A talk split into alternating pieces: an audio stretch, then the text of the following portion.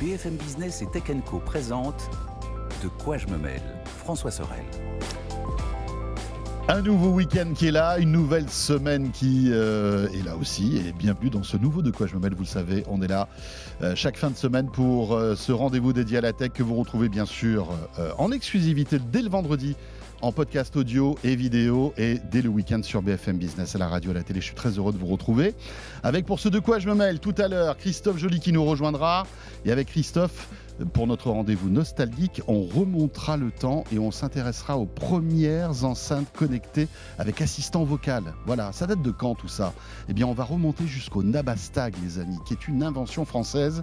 Donc tout à l'heure, nostalgique, ça sera avec Christophe Joly. Je vous rappelle aussi que bien sûr, vous pouvez réagir sur toute l'actu avec le hashtag DQGMM sur Twitter, euh, nouvellement X. Et bienvenue à vous toutes et à vous tous.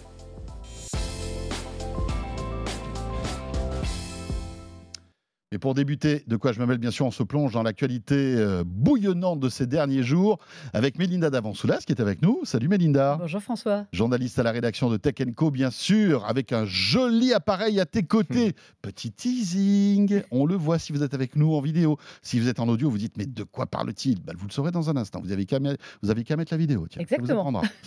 Euh, et euh, en face de toi, c'est avec beaucoup de plaisir que je retrouve Eric Le Bourlou. Salut Eric. Salut François. Qui a été un compagnon de quoi je pendant pouf des années, ouais. Pendant des années, des années. Et je me souviens de certains d'entre vous qui disaient, qui nous envoyaient des petits messages. Mais où est passé Eric Le Bourleau eh ben, Vous savez quoi? Il est là. il est revenu. Et de temps en temps, il viendra nous rendre visite dans De quoi je mêle. On est très heureux de te retrouver, ben, Eric. Merci, c'est gentil. Euh, voilà, toujours évidemment euh, journaliste euh, dans la tech. Alors, on va parler d'Apple qui adopte, qui adopte le RCS sur iPhone. J'imagine que tu as suivi ça, Melinda voilà, contre toute attente, Apple avait, a décidé de rentrer dans le rang euh, concernant le futur du SMS. C'est assez rigolo. On va en parler dans quelques minutes. Euh, on parlera aussi de la nouvelle PlayStation 5 qui est sur le plateau euh, de De quoi je me mail. Et on parlera aussi de Portal, qui est cette console de jeu cloud gaming que tu as testé. Tu nous diras un petit peu ce que tu en penses. Mais attends, déjà, tu, vas, tu as fait un bon teasing. C'est ni une console, ni du cloud gaming. ouais, c'est un truc Wi-Fi qui se branche en fait sur la, sur la console. Mais tu, tu, tu vas nous... on, va vous, on va tout vous expliquer. voilà. Vous avez trois quarts d'heure? Ça tombe bien.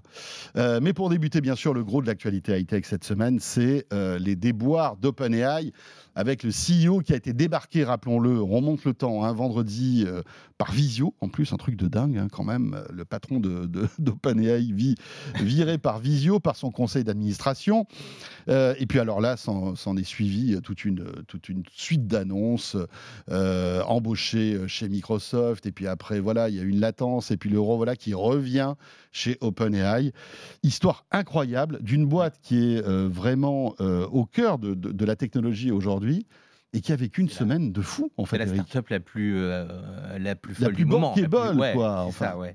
Donc euh, effectivement, c'est 90 milliards. Enfin, c'est dingue. Ouais. Et d'ailleurs, c'est marrant ce que tu dis, par visio. C'était forcément par visio parce que Sam Altman était au, au, Grand Prix de Las Vegas pendant euh, ah pendant ces événements. Je vous avais vu, il y avait le Grand Prix de Las Vegas. Tout à fait, oui, oui, Le Grand Prix de Formule 1 de Las Vegas. Il y était, et donc c'est entre deux séances d'essai sans doute qu'on lui a qu'on lui a dit qu'effectivement il était débarqué. Et en plus, on lui a dit par Google Meet. Alors ça, c'est un truc assez intéressant parce que vous savez que l'un des principaux investisseurs de, de, c'est Microsoft, hein, qui investit plus de 10 milliards de dollars dans cette entreprise, et il s'est fait débarquer par Google Meet. Alors, je ne sais pas si chez Microsoft, on a beaucoup apprécié euh, ce petit, euh, cette, petit détail. ils n'ont même pas pris Teams, en fait, c'est ça le Ah, ils n'ont pas pris Teams, non, mais euh, effectivement... C'était peut-être parce que, justement, ils ne voulaient pas que Microsoft le sache, le, tout de suite. C'est ah bah vrai, Satya Nadella a dit qu'il l'a appris que quelques minutes avant que ce soit annoncé. Donc, je pense que, oui, oui, oui s'ils apprennent ça en plus, ça va pas leur plaire. Hein. ça va pas leur plaire du tout.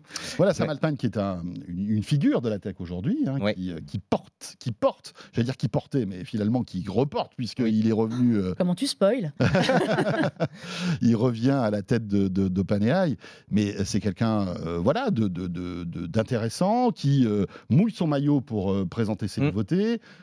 qui note la semaine dernière justement où il annonçait les GPTs, enfin pas mal de pas mal de choses. Mm. Il sillonne le monde pour vendre, j'allais dire sa camelote, mais en tous les cas, tout ce qu'il fait, hein, ChatGPT, il l'a vendu au chef, de, au chef de gouvernement, mais aussi au chef d'entreprise. Enfin voilà, c'était quelqu'un, une figure de la tech, quoi. Et oui, c'est quelqu'un de particulièrement intéressant, mais en fait, ce qu'il faut voir, c'est que c'est bien la figure publique d'OpenAI, c'est celle qu'on connaît, que tout le monde connaît. Et effectivement, par contre, c'est loin d'être le seul à avoir.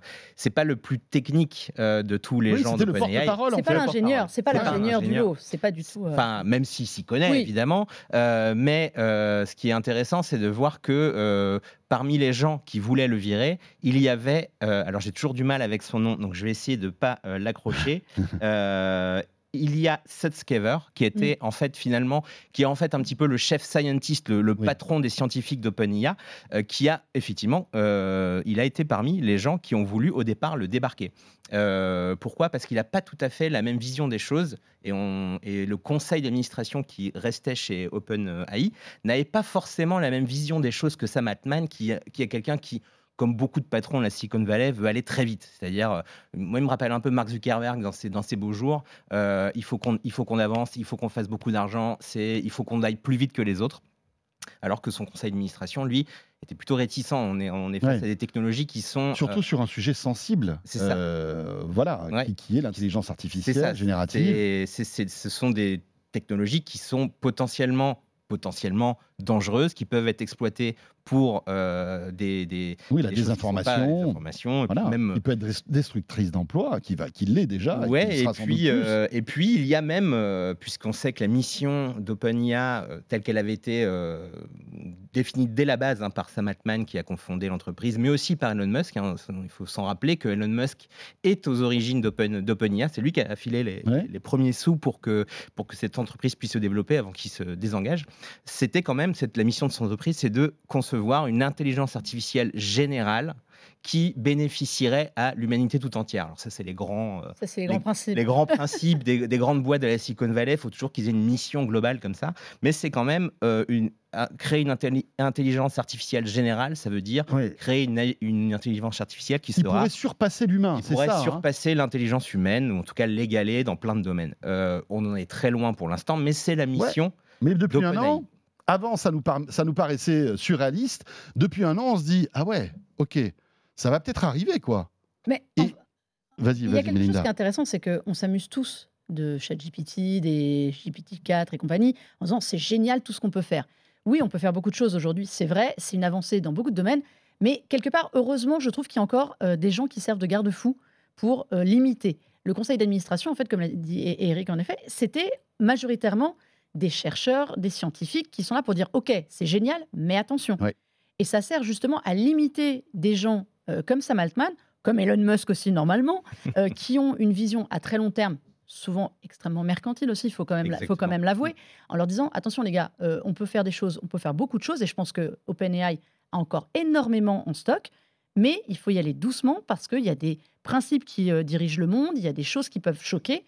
N'y allez pas trop vite. Et le fond du problème, de, cette aventure à rebondissement là de ces derniers jours, c'est ça. C'est hmm. qu'il y a une différence de vision sur ce que doit être l'IA entre Sam, Altman qui veut faire du blé et, euh, et c'est son conseil d'administration qui dit oui, mais tu peux, mais pas n'importe comment. en fait, c'est vraiment une vision qui est totalement différente, c'est ce que tu disais. Mais les deux doivent Sam Altman veut avancer a l'air non pas de s'en de, de, de, foutre du, du côté, euh, du côté voilà, dangereux de toute cette intelligence artificielle. Euh, lui, il veut avancer et on le voit, il est proche de Microsoft, enfin, euh, parce que Microsoft est derrière. Hein, il y a quand même hein. un truc pour moi qui explique, à mon avis, ce qui s'est passé ces derniers temps. Sam Altman, c'est pas non plus le mec le plus charismatique de la Silicon Valley, soyons clairs. À l'origine, c'est un entrepreneur, ça fait quand même très longtemps qu'il mmh. est là. Mmh. C'est pas un entrepreneur à succès de fou. Hein. Avant OpenAI, il a monté des startups. C'était gentil. Il était à la tête du, alors certes, du plus gros incubateur mm. de San Francisco. Mais enfin, c'est quelqu'un que tout le monde connaissait. C'était pas, euh, c'est pas celui qui a une idée de génie tous les deux jours. Là, il est, je dirais presque dépassé par son œuvre. Donc on ne parle que de lui quand même. Depuis deux ans, on ne parle que Après, de Sam Altman. D'après ce que j'ai compris, c'est quelqu'un qui a une énorme ambition. Voilà, je pense que c'est ça. son vrai problème. Il a une énorme ambition et on a même certains disent qu'il voulait, il voudrait même être l'homme le, le, plus riche du monde en fait. Ah oui, ah oui, il voudrait dépasser Elon Musk. C'est quelqu'un qui a une ah ambition énorme. Il, tire la, il se tire la bourre avec Elon Musk. Il y a du Musk en lui. oui, oui. Alors il effectivement, par contre, il n'a pas le même bagou. Il est un petit peu plus. Euh, il est plus réservé. Un petit peu plus réservé, effectivement. Mais c'est quand même quelqu'un qui a beaucoup, beaucoup d'ambition. Et, euh, ce qu'il faut, ce qu'il faut dire aussi sur euh, cette histoire, c'est que, comme le disait Melinda, euh, les gens qui sont, étaient au board étaient des gens qui étaient plutôt côté chercheurs. Et ce qu'il faut bien voir, c'est qu'OpenAI n'était pas une entreprise à but lucratif au départ. C'était une fondation. C'était une fondation. Faut pas oublier ça. Et c'est Sam Altman qui a, en 2019, quand Elon Musk est parti d'ailleurs, transformé ça, enfin transformé, ajouté un, nouveau, un nouveau bras à cette entreprise en s'appuyant, en allant voir Microsoft et en disant Hey, euh, vous voulez pas qu'on bosse ensemble? Et c'est à partir de là que, en fait, on a tout s'est développé, que le, que le, que le volant, euh, le volant euh, mercantile s'est développé. Donc, effectivement, ces gens-là euh, du conseil d'administration représentent philosophie. Donc voilà, on représente en fait l'ancienne philosophie d'OpenAI qui est euh, une un entreprise peu Linux contre Microsoft, non, contre Windows quoi en gros, c'est ça. Un petit peu, ouais. c'est un petit peu ça. C'est un petit peu ça. Hein, c'est ça. GPT, les premières versions de GPT, on se souvient, on trouvait ça admirable que ça, ça se prenne pour un auteur. Ça, ça écrivait. Souvenez-vous qu'à l'époque, ça écrivait juste des textes à la façon de ou, ou d'Ali faisait des images. Donc il y avait quelque chose de, de vraiment euh, humaniste dans, euh, dans, dans OpenAI. Aujourd'hui, ben oui, enfin, ils, ont, ils ont quand même des sous partout, tout le monde les veut. Je peux comprendre que ça monte facilement à la tête. Est-ce que finalement, quand on. Alors, c'est facile de dire ça maintenant, parce qu'on connaît à peu près le dénouement de l'histoire. Enfin, le dénouement de l'histoire, peut, on peut peut-être. Euh, on n'est pas à l'abri d'un autre rebondissement, mais virer vendredi, de retour le mercredi matin, est-ce que c'était pas un peu punitif ce qui s'est passé euh, en lui disant, ben voilà, t'as as, déconné, t'es allé beaucoup trop loin, euh, bah, tu, vas, tu vas le payer. Euh... Moi, je, suis pas sûr parce qu'en fait, euh, finalement, il revient plus fort que quand il est parti. Parce qu'au final, ce qui oui, mais peut-être qu'il va revenir différemment aussi, parce qu'il peut pas, il peut pas ne pas revenir sans avoir écouté ce qui s'est passé. Bah, disons que le. non? ouais, bah, je, bah, non, moi, je, non, mais, je, je, sais pas ce que tu en penses, mais moi, ce que j'ai vu surtout, c'est que tous les employés quasiment d'OpenAI se sont prononcés en sa faveur. Ouais. Donc il y avait aussi quelque chose de mercantile là-dedans, parce qu'ils se sont dit s'il part et que euh, voilà, nous, on va, on va se retrouver, on va se retrouver sans equity, sans, sans euh, voilà. Donc, mais ceci dit, il a eu la boîte derrière lui. Donc il revient et en plus, de toute façon, il avait sa place euh, dans un étage du bâtiment LinkedIn de Microsoft à San Francisco. Microsoft l'a embauché tout de suite avec tous les gens qu'il voulait s'il partait. Donc là, c'était la fin d'OpenAI en fait, hein, euh, concrètement. Donc moi, je, pense qu'il revient plus fort en fait, hein, euh, clairement. Alors, je suis d'accord avec toi sur le fait que ça va rien changer pour lui, parce qu'en gros, quand, quand tu as euh, les trois quarts de ta boîte qui sont prêts à partir pour toi, Enfin, tu reviens un peu comme Dieu le Père. Hein. mais, mais, voilà, tu es, quand même, es quand même tranquille.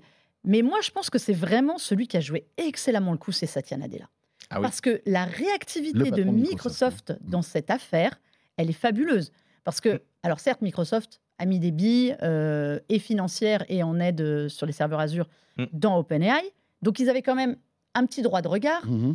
Mais Satya Nadella, il est monté au créneau directement. On l'a vu sur, sur Bloomberg, on l'a vu à la télé. Oui, il a été très interventionniste sur cette histoire-là. En gros, oui, mais de manière extrêmement maligne. Le mec, il a dit Ok, c'est le Bronx, vous virez Sam Altman. S'il veut venir, Brockman aussi, on les accueille, pas de souci. S'il y a d'autres gens euh, chez OpenAI hmm. qui veulent venir, parce qu'on parle de Sam Altman, parce que c'est la figure de proue d'OpenAI, c'est le plus intéressant. Mais à mon avis, ils étaient beaucoup plus intéressés par tous les chercheurs qui étaient prêts à partir, plus que par Sam Altman. Oui, oui, c'est clair. Ils ont dit, s'il veut venir, on l'accueille, il n'y a pas de souci. Ah, vous voulez le récupérer? Pas de souci, les gars, on vous le rend.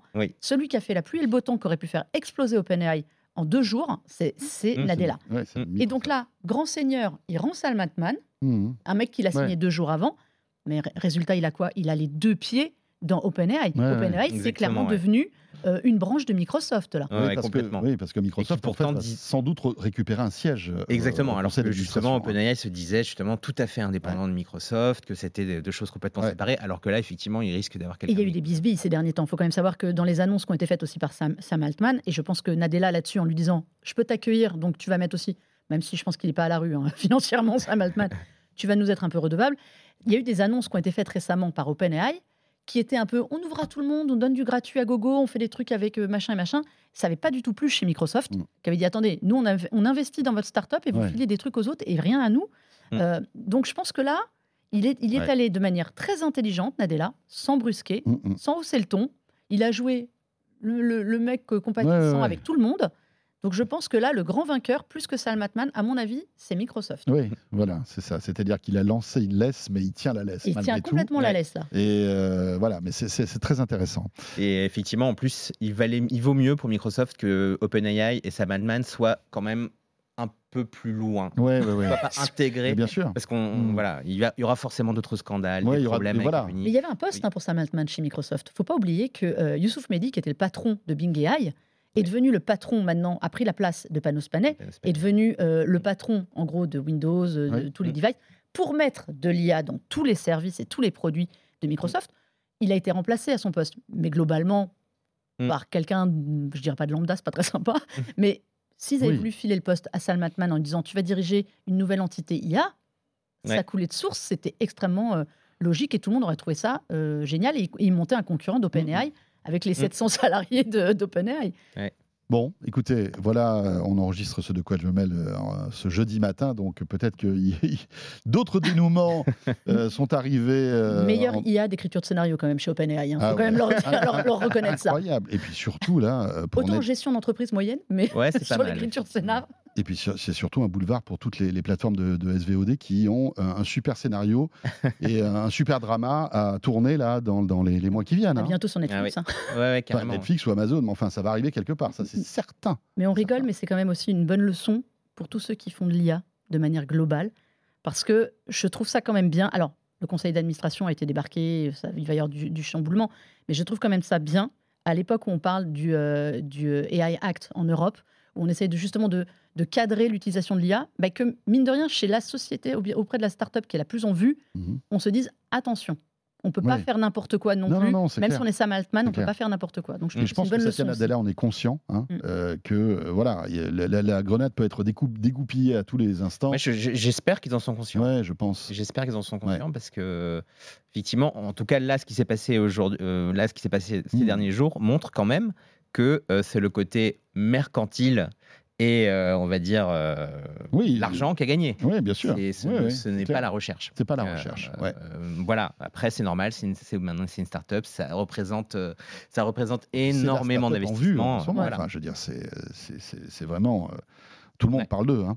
Et on reste d'ailleurs dans, dans, ce sujet puisque on enchaîne avec ChatGPT qui, vous le savez, euh, est au cœur en fait de tous ces sujets-là. Hein, euh, ChatGPT 3.5, le 4 qui est payant.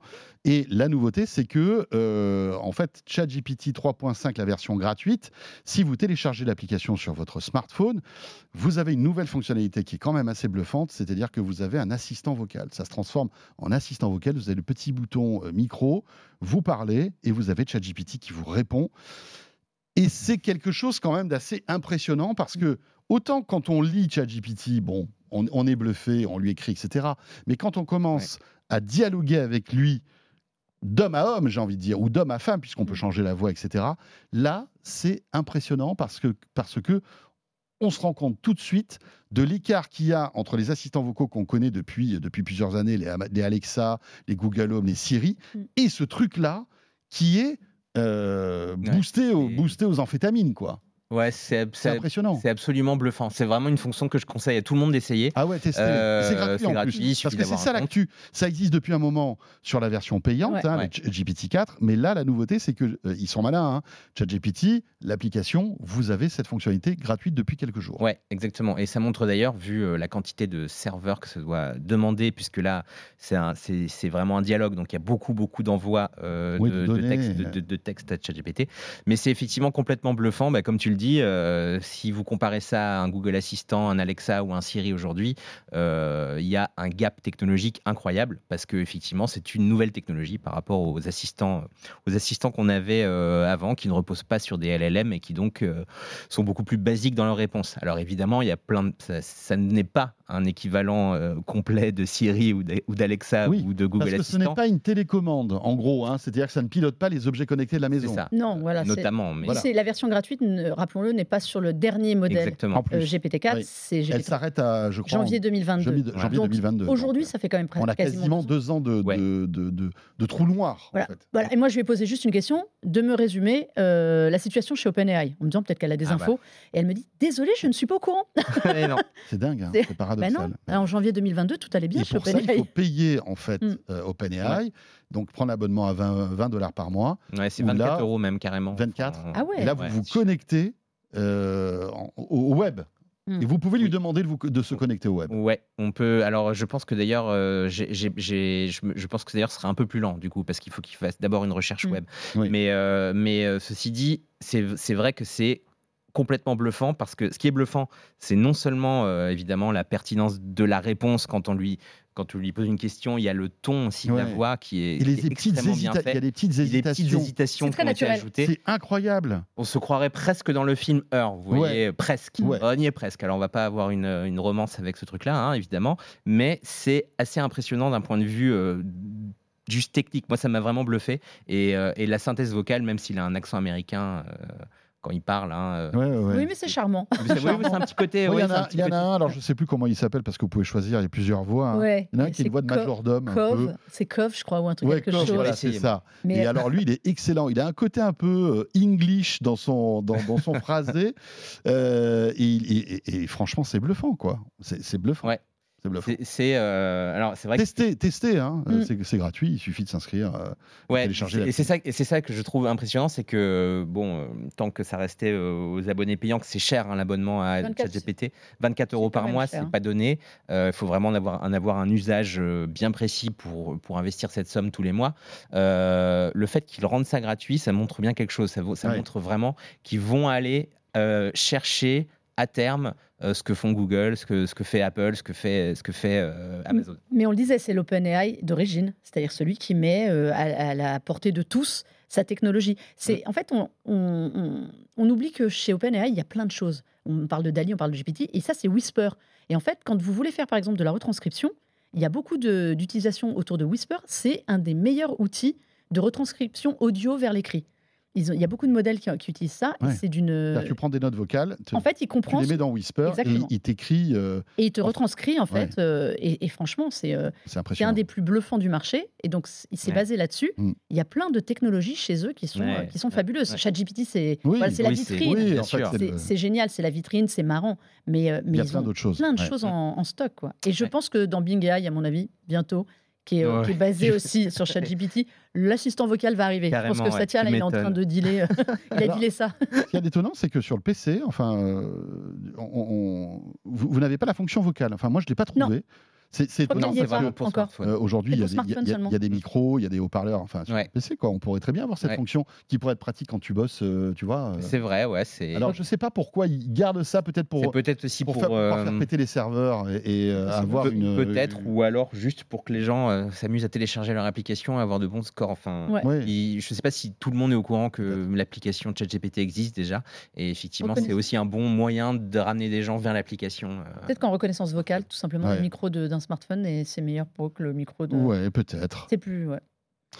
Dans l'actu aussi, euh, on enchaîne avec Apple qui, euh, alors là, a fait un virement de, de, on va dire, de stratégie concernant une technologie euh, qui a été développée au, au, départ par les opérateurs télécoms par le fameux GSMA, hein, qui est l'organisme qui régit tous les, opérateurs télécoms au monde, enfin quasiment tous, euh, qui était le futur du SMS, parce que le SMS, évidemment, a plus de 30 ans, c'est une vieille technologie, et euh, avec l'arrivée des messageries IP, euh, WhatsApp, Messenger, etc., Telegram, en fait, les, opérateurs télécoms se sont dit, bah, notre SMS paraît tout pourri, il va falloir qu'on le, le booste et qu'on le transforme. Ça s'appelle le RCS, ça existe depuis des années. Le seul problème, c'est qu'Apple ne voulait pas l'intégrer dans les euh, iPhones. Bah non, ils, avaient un peu leur système à eux. Donc, euh, iMessage, c'est le même principe. Euh, non, la différence, il faut, quand même rappeler que le SMS, c'est le, réseau téléphonie, en fait, cellulaire qui l'utilise. RCS, c'est plus Internet. Donc, on est sur des technologies différentes. tout ce que vous faisiez avec votre SMS ou vos MMS, évidemment, ça va beaucoup plus vite, c'est plus sécurisé, c'est chiffré via, via le RCS. Alors, Apple cède ils, font pas ça pour faire plaisir à Android qui a matraqué. Moi, j'étais à, New York, il y avait des panneaux publicitaires énormes, en gros, pour dire que le RCS, euh, notamment en face d'un Apple Store, ils avaient mis un panneau disant ce serait bien que tout le monde vienne sur RCS, c'est parce que ceux qui restent au SMS, c'est un peu, en gros, les, vieux. Mm. Donc, en face d'un Apple Store, c'était une pub assez drôle.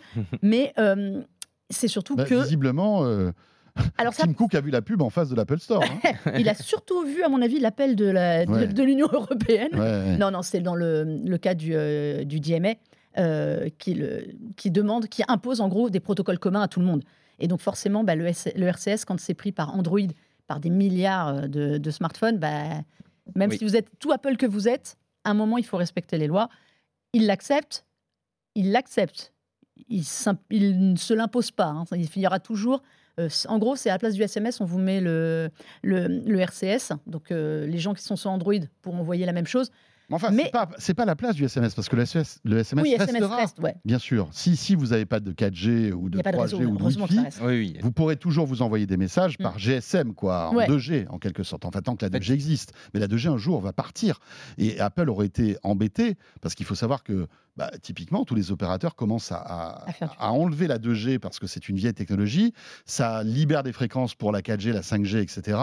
Et au bout d'un moment, Apple aurait été obligé de passer au RCS parce que les SMS n'auraient plus, plus passer.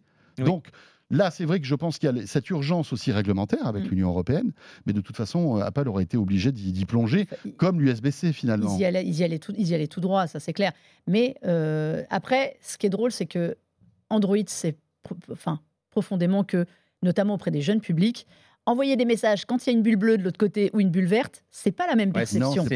c'est notamment vrai aux États-Unis, euh, où il y a eu, il y a eu des euh, carrément, euh, il y a, y a, des études qui montrent que c'est même parfois des, ça pose même des problèmes à, certains, à certains discriminatoire. jeunes, ouais, discrimination, de moquerie, de harcèlement même, d'avoir ces fameuses bulles vertes. Mais les bulles vertes, elles demeureront. Hein. Oui.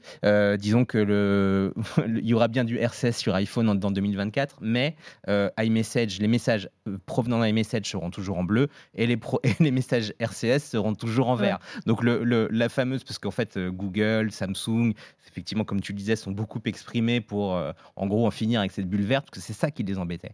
C'est pas tant qu'ils pas tant qu'ils utilisaient le, le, SMS, le RCS. Ce qui les embêtait, c'est le fait que, que ce soit ringard pour les, les, possesseurs euh, d'iPhone de voir des bulles vertes que ça passe pour que, les gens qui ont des, des Android c'est pas utilisent. un problème de fond, c'est pas la Après, ça va régler des problèmes techniques aussi, c'est-à-dire que le RCS va permettre sur un iPhone si par exemple toi tu as un Android et que moi j'ai un iPhone, je vais te voir écrire le message. Oui, oui, bien sûr. On verra les vues, on verra les distribuer. Tu pourras envoyer des photos euh, de qualité, de, meilleure qualité, des vidéos, créer des groupes aussi, oui, mais... ce qui n'était pas possible avec les SMS. Donc, mais tu seras un peu moins nanti, quoi. Tu vois C'est aussi l'intérêt en fait d'Apple en vrai, parce que sinon, qu'est-ce qui se passe? Et qu'est-ce qu'on voit aujourd'hui, c'est que les gens migrent vers euh, WhatsApp, euh, mm. vers euh, Telegram, vers que sais-je. Apple a quand même aussi besoin que son appli de messagerie propre, même s'il défend le message, soit la plus performante possible, y compris avec les gens qui utilisent Android.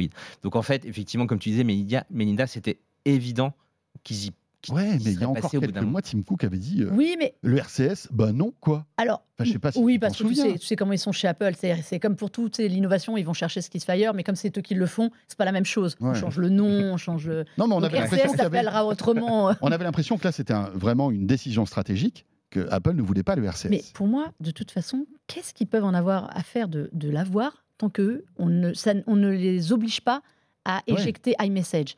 Le truc, c'est que c'est en effet, comme on a dit, ça va être exactement la même chose qu'iMessage. Moi, je ne suis pas sûre que dans iMessage, sous prétexte que tu as RCS, tu pourras intégrer un groupe de discussion iMessage sur FaceTime, sur comme ça. Enfin, sur FaceTime, non, de fait, mais des gens qui sont sous Android. Mm. Donc, je pense qu'en fait, tu vas continuer d'avoir exactement la même chose, ça changera juste de nom. Tu as raison. Ce qui est intéressant, c'est que est-ce que ça, cette décision va suffire à l'Union européenne euh, pour ne pas euh, enquiquiner e-message chez Apple. C'est pas sûr. La, vraie décision en fait qui devrait, euh, qui devrait être prise, c'est d'ouvrir iMessage bah à Android et que donc du coup le système soit disponible sur toutes les plateformes. Mais c'est pas ce qu'on leur demande. Et voilà, et c'est là où ils sont malins Apple, c'est qu'ils prennent, tu sais, tu leur dis non, je ne veux pas, je ne veux pas. Ils regardent le texte, ils trouvent les failles, et ils te disent allez, on va le faire. Mais en fait, ils ont tout à fait repéré. mais enfin, bon, là, c'est la, réglementation. Enfin, c'est l'Union européenne qui aura le dernier mot. Oui, mais là, ok, ça passe ou ça passe pas. Oui, mais ils le respectent. On demande la décision du, euh, du, DMA, c'est d'avoir des protocoles communs. Oui, mais du coup, le, problème d'iMessage, c'est que c'est quand même un, c'est, un, protocole qui est réservé à une plateforme. Donc, je suis pas certain que, ça leur suffise. Tant que tu as l'autre. Ouais, mais, il y a le SMS avant. Tu vois, oui, mais le SMS... il y a WhatsApp. Il y a WhatsApp, ah, il y a WhatsApp, Messenger. Ah, WhatsApp, c'est presque un truc privé. Tu vois. iMessage, en fait, ils vont te dire que c'est une application. En fait, en fait je pense qu'ils vont bidouiller un truc, les connaissants, ils vont bidouiller un truc en te disant Tu sais, souviens-toi, euh, Message à une époque s'appelait iMessage. C'était clairement marqué iMessage. Après, c'est mm. devenu Message pour englober tout le monde.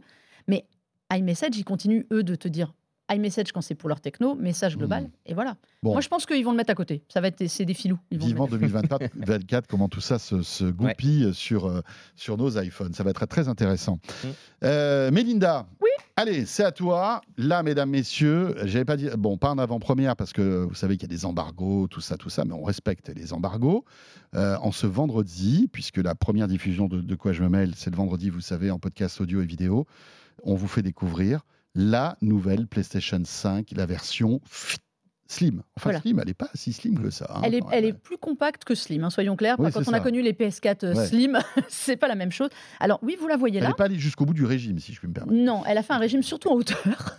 Et, mais elle, elle est pas, ouais, non, elle est pas. Euh, le prix non plus n'a pas fait de régime. Non, donc déjà, c'est un indicateur en général. Ça. Euh, oui, je vous la... pourquoi je vous la montre? Parce que déjà, en effet, nous, on enregistre un peu en amont, comme tu dis. elle va elle est disponible en fait dès ce vendredi en magasin. On n'avait pas de date de sortie, donc je vous l'annonce. Euh, elle, a, elle est dès le Black Friday. C'est assez drôle. Parce que depuis une semaine, on voit plein d'annonces de PlayStation 5, première version, euh, qui commencent à être soldées. Et pour mm. cause, la nouvelle arrive. Alors vous allez me dire, pourquoi changer? Parce que c'est la même chose. Ça dépend de la place que vous avez chez vous. Oui, c'est ça. Parce qu'elle fait exactement la même chose. Il y a les mêmes composants. Alors. Ah si, normalement oui, mais tu sais, on sait que depuis euh, la pénurie, déjà, euh, euh, Sony avait reboutiqué un peu au fur et à mesure ses consoles parce qu'ils avaient des problèmes de, sur les, ventilateurs, les, choses comme ça, des composants. Ils avaient élargi leur champ de, mmh de, partenaires pour pouvoir en faire plus et déjà, ils étaient en galère. Elle est plus petite, en effet, 30%, 30 du volume en moins, ils annoncent. C'est quand même conséquent. Honnêtement, je pensais qu'elle était plus grosse. à côté d'une PlayStation, elle est un peu plus petite. il faudrait comparer avec les deux. Euh, alors, pour vous donner une petite idée, euh, en gros, en hauteur, longueur, elle perd plus de 3 cm en hauteur et 4 en largeur. Donc ça fait quand même, tu vois, c'est quand même conséquent. 24% de son poids. Euh, elle, a un, lecteur Blu-ray. Et donc là, c'est le modèle avec le lecteur Blu-ray intégré. Donc je ne vais pas m'amuser à, la à la démonter. Tu peux, tu peux bien le démonter. Mais on peut normalement le retirer parce que la version, il existe la version digitale. Oui, oui qui elle n'a pas de lecteur. Il y a toujours deux modèles comme auparavant. Toujours deux modèles, mais, si jamais, mais la grande nouveauté, c'est que si vous achetez la version digitale et que vous vous dites finalement j'aurais dû prendre avec le lecteur Blu-ray, vous allez le payer plus cher que si vous achetez en modèle complet, mais vous pouvez le rajouter. ok, d'accord. Évidemment, il faudra racheter la coque sur le côté parce que sinon vous ne pourrez pas le mettre. Donc ça, c'est un ben ça, c'est pas, pas mal. Elle est modulable, on va dire. En fait, ce hein. qui est intéressant surtout, c'est que s'il y a deux modèles, non, il n'y a plus qu'un modèle. C'est ça qui est intéressant pour Sony, c'est que du coup, avant, ils devaient fabriquer deux PlayStation 5 différentes et maintenant, ils n'en ont plus qu'une. Et donc, la PlayStation Digital Edition, c'est juste une PS5 sans le, sans le lecteur. C'est exactement la même. C'est beaucoup mieux pour la logistique. En plus, elle est moins lourde. Bon, pour Sony, c'est génial. Hein, une nouvelle console qui, et t'achètes en option. Qui lui fait économiser beaucoup d'argent. Et t'achètes en option le lecteur Blu-ray si tu veux. Si tu veux, en Exactement. Plus, après coup. Donc au lieu d'avoir 100 euros d'écart entre la console, c'est 449 sans le lecteur, 549 avec. Donc on est exactement sur les mêmes prix qu'actuellement. D'accord. Si vous achetez le lecteur après coup, c'est 120 euros. Donc ça ah. met évidemment eh ben, mauvaise affaire. 20 euros. Quoi, Fallait y penser avant. Mais là où ils sont super, c'est qu'ils n'arrêtent pas de nous montrer des consoles qui sont majoritairement utilisées dans la position où on la voit là, donc à la verticale. Eh ben, le socle, maintenant, il est payant. Oh. Parce que pourquoi pas? 30 euros de plus pour la mettre de la même manière que Sony vous la présente et vous la recommande. Euh, sans arrêt. gonflé quand même. Euh, non, niveau design, un peu de changement. Voilà, un peu. Alors, on le verra pas à l'image. Nous, on le voit là, mais le haut est euh, brillant et le bas est mat. Donc, c'est une petite, petite design. Si vous aviez investi dans des coques dans le modèle précédent, vous pouvez les mettre à la poubelle.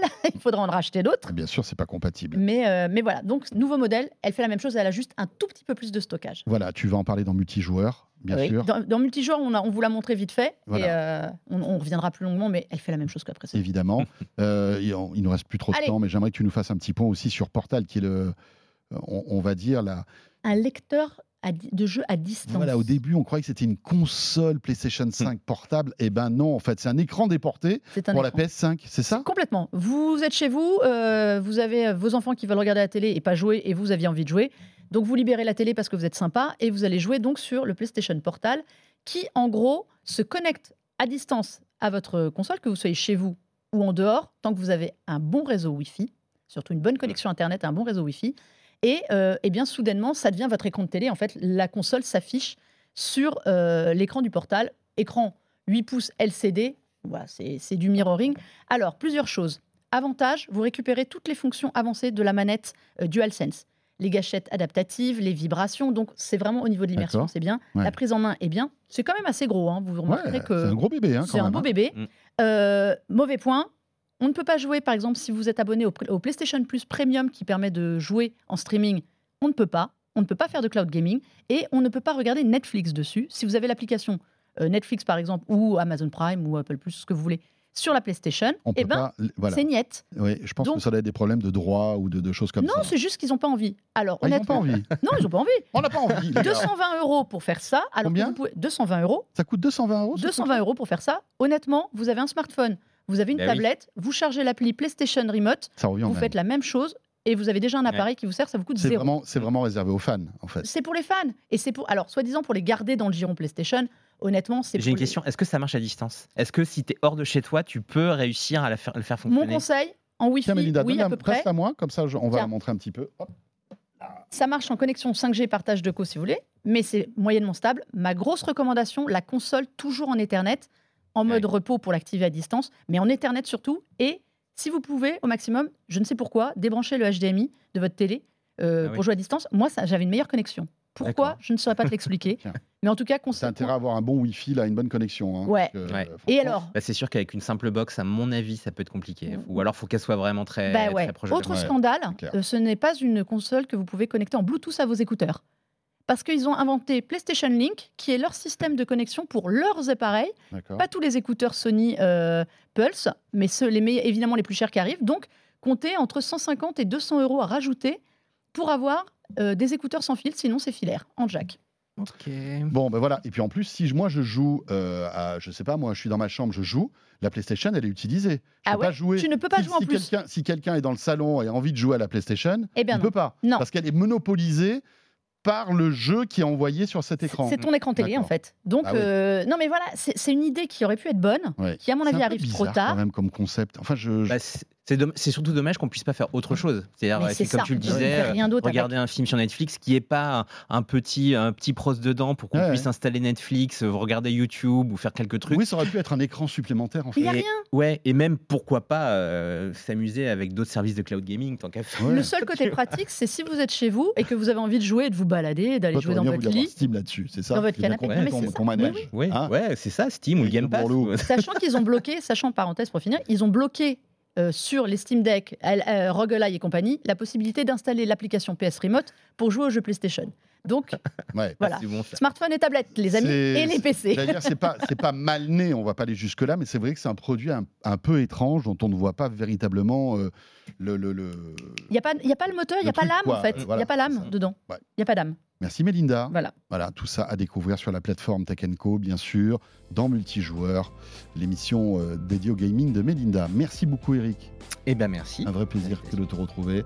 Mhm. La porte est grande ouverte, tu viens quand tu veux euh, pour commenter l'actu. Euh, Eric Le Bourlou et Mélinda d'Avansoulas pour le club de la presse IT.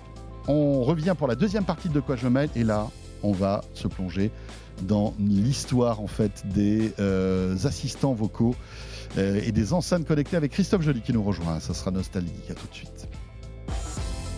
De quoi je me mêle sur BFM Business et Tech Co.